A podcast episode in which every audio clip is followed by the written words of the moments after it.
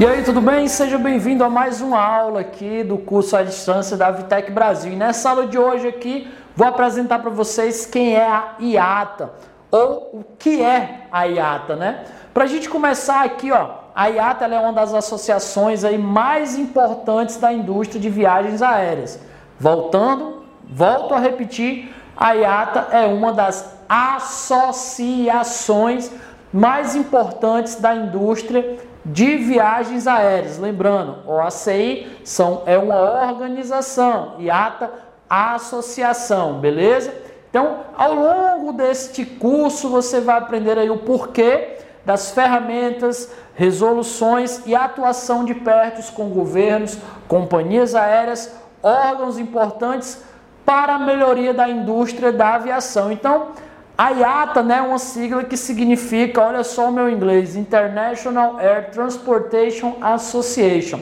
Traduzindo, Associação Internacional de Transportes Aéreos. Então a missão da IATA, como eles mesmos designaram lá, é de representar, liderar e atender todo o setor de companhias aéreas. Então ela tem um papel fundamental e importante junto às empresas aéreas. Então, Olha só, o transporte aéreo internacional é um dos setores aí mais dinâmicos e de rápida evolução no mundo. Por essas características, então, esse setor ele precisa de uma associação que tenha uma representatividade proativa e neutra, operando aí nos mais altos padrões de qualidade profissional. Então, a IATA é essa associação, ela foi fundada justamente para isso, para manter os padrões de qualidade profissionais aí junto às empresas aéreas e ter a sua representatividade proativa e, claro, neutra, porque ela opera em todas as empresas aéreas.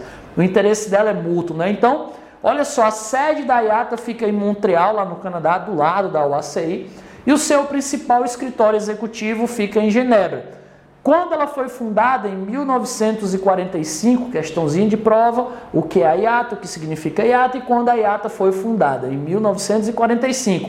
Então a IATA ela teve 57 membros de 31 nações, na maior parte aí entre os países da Europa e da América do Norte. Hoje é claro que já, dá, já tem bem mais do que isso. Hoje tem aproximadamente aí 270 membros de mais de 140 nações aí que são espalhadas por todo o globo. Ou seja, muita gente participa da IATA, né? E a missão dela é o quê? Representar e servir o setor da aviação. Os objetivos da IATA qual é? Os objetivos dela, né?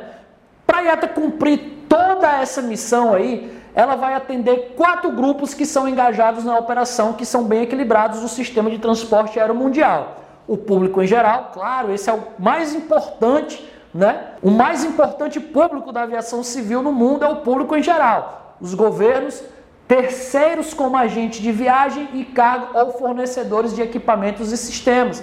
Fornecedores de equipamentos são as empresas de handling aí que também fazem parte do grupo da IATA. Então ela atende a todos esses aí. Quais são as vantagens da IATA em relação a esse pessoal?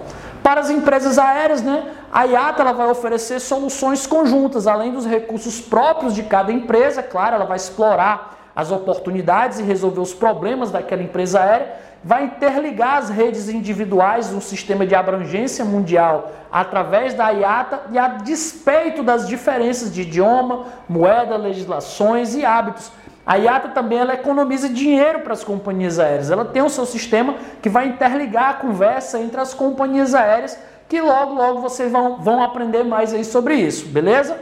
Qual a vantagem da IATA para o governo? A IATA ela desenvolve padrões operacionais para o setor representa também uma fonte mais rica de experiência acumulada e conhecimentos específicos sobre a qual os governos podem se apoiar. Beleza? E em questões de segurança e eficiência do transporte aéreo, a IATA contribui também com a política estabelecida na maioria dos governos. Ou seja, ela faz muita coisa, né? tanto para a empresa aérea quanto para o governo. Ela permite economizar grandes esforços e recursos de que outra forma deveriam ser gastos em negociações bilaterais porque ela já tem todo mundo ali, já tem o seu network, a sua rede de relacionamento já muito amplo dentro do mercado da aviação. Como, por exemplo, negociação de tarifas entre os estados que vão voar, né? Ou seja, Brasil voa para a Europa, Europa voa para o Brasil. Então a IATA já consegue aí fazer uma negociação de tarifas entre esses estados, porque ela também participa dos eventos da OACI e já tem contato com todos eles. Beleza? E as vantagens para os terceiros, beleza? Olha só, as vantagens para o terceiro, né? A IATA ela funciona como um elo coletivo entre as empresas aéreas. Agências de viagens, cargas, podem também representar comercialmente empresas aí do mercado, beleza? Através da IATA e beneficiar-se da neutralidade que a IATA aplica nos padrões do serviço. As agências do nível de profissionalismo que são alcançados dentro dela, dos profissionais que tem lá dentro. É um pessoal muito experiente aí na, na aviação. Beleza? Que ela também existe os comitês permanentes. Olha só. Na OACI existem os comitês, as comissões, na IATA também existem os seus comitês permanentes. E quais são eles? Olha só aqui: jurídico, financeiro, comercial ou de tráfego, ou e, né, ou não, e o operativo ou técnico, que são profissionais especialistas em cada setor. Então, olha só, a IATA ela realiza a coordenação do transporte aéreo mundial adotando um sistema de áreas, onde a área 1 compete todas as Américas e a área 2 inclui a Europa, África e Oriente Médio. A área 3 abrange toda a Ásia e Oceania. Então ela realiza a coordenação do transporte aéreo mundial, já adotando aí esses sistemas de área, onde existe a área 1, área 2 e a área 3. Bacana, para a gente continuar aqui, deu uma repetida aí no slide. Fora a IATA, pessoal, né? Fora a IATA, também possui uma associação, certo? Uma associação latino-americana. Como a OACI está para a CLAC, a IATA está para a AITAL, beleza? AITAL, Associação Internacional do Transporte Aéreo Latino-Americano, AITAL. A história da criação da AITAL é mais ou menos o seguinte: quando se viu a necessidade e confundir-se com a IATA, né, teve a necessidade de criar uma associação dos países da América Latina e a ITAL ser muito parecida com a IATA, os objetivos bem parecidos aí, né, ao cumprimento dos mesmos objetivos em relação às empresas de transporte aéreo latino-americano. Porém, a ITAL, como eu falei antes para vocês, do mesmo jeito que a AITAL está para a CLAC, na mesma forma que a IATA está em relação à OACI. Ela é uma associação internacional dos transportes de países da América Latina. Então, portanto, o foco da AITAL é o mesmo da IATA. Ou seja, ela é uma entidade privada voltada para atender os princípios de interesse das empresas aéreas da América Latina. Essa AITAL ela é mantida também pelas empresas aéreas da, da América Latina e subsídia aí através de cotas que são pagas pelas mesmas empresas aos seus associados. Bacana, né?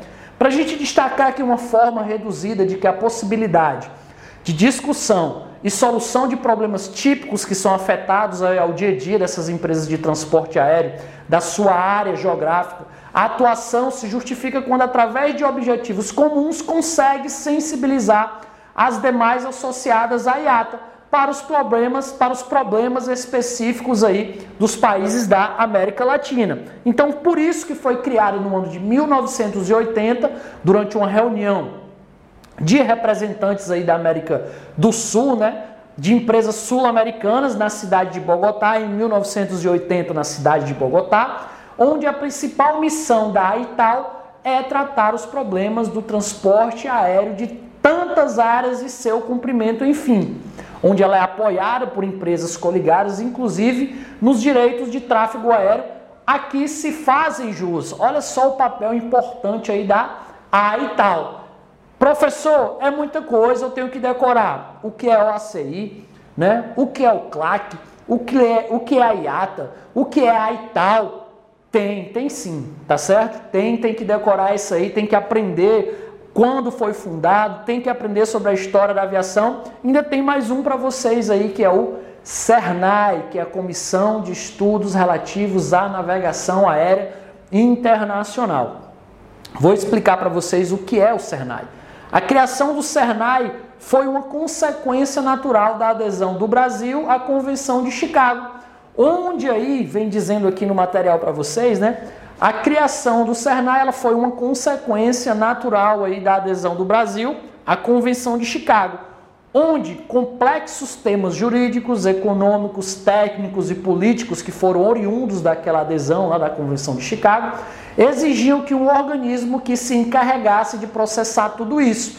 Portanto, em 1946 criou-se uma comissão no Ministério da Aeronáutica, Ministério da Defesa, né, com a atribuição específica de tratar desses assuntos. E quem foi? CERNAI, Comissão de Estudos Relativos à Navegação Aérea Internacional. Então, o CERNAI é um órgão eminentemente político de assessoramento do ministro da Aeronáutica, que tem por finalidade estudar, planejar, orientar e coordenar os assuntos relativos à aviação civil internacional.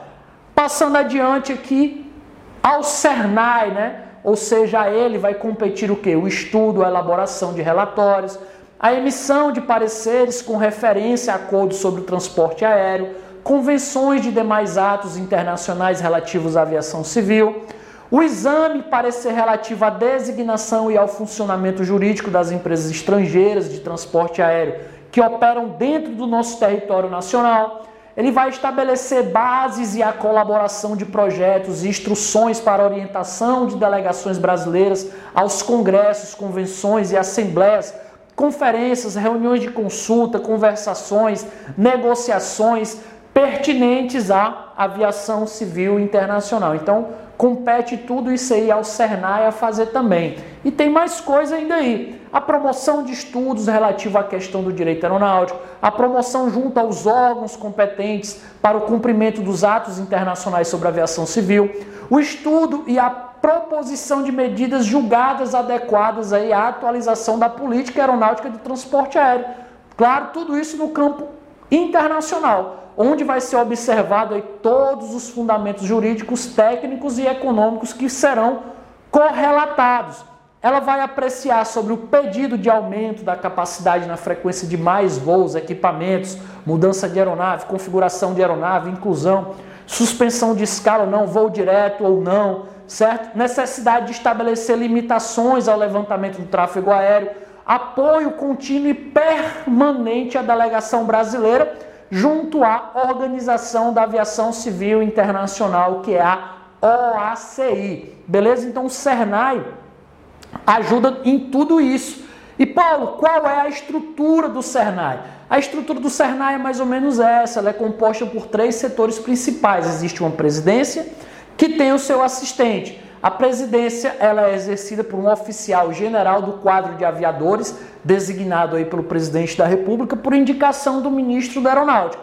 O seu assistente é exercido por um coronel da ativa da Aeronáutica, tem como atribuição básica aí organizar e distribuir para as assessorias todas as solicitações aí que são dirigidas ao Cernai, ou seja, eita, muita coisa, né? Fora isso, ela ainda tem também aí as suas assessorias setoriais essas assessorias setoriais que é composta por oficiais e civis da aeronáutica. Todos esses com experiência nas áreas jurídicas de navegação aérea e de transporte aéreo internacional.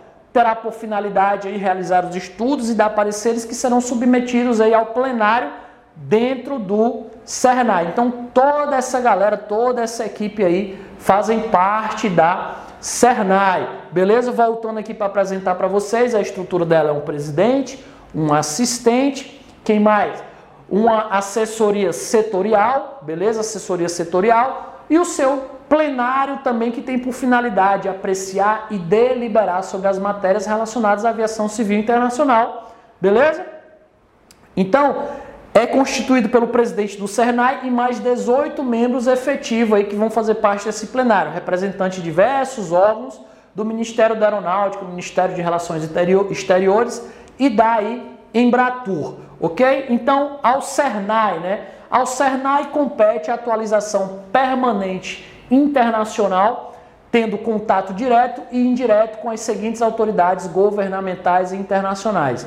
Ministério da Defesa, Ministério da Aeronáutica, né? em especial a ANAC, a Agência Nacional de Aviação Civil, Ministério das Relações Exteriores, as empresas aéreas por via delas, a IATA, a ITAL, e a área econômica do governo. Também tem ligação aí, né, com a OACI e junto também da CLAC, Comissão Latino-Americana, não é isso? Então, quanto ao relacionamento aeronáutico internacional, o CERNAI ele é responsável aí por tratar diretamente desse assunto, podendo ser formal, que é mediante uma assinatura de um memorando de entendimento ou de um acordo de serviço aéreo entre as partes, ok? E, claro, o informal, que é mediante uma autorização informal de uma das partes aí sem qualquer comprometimento da outra.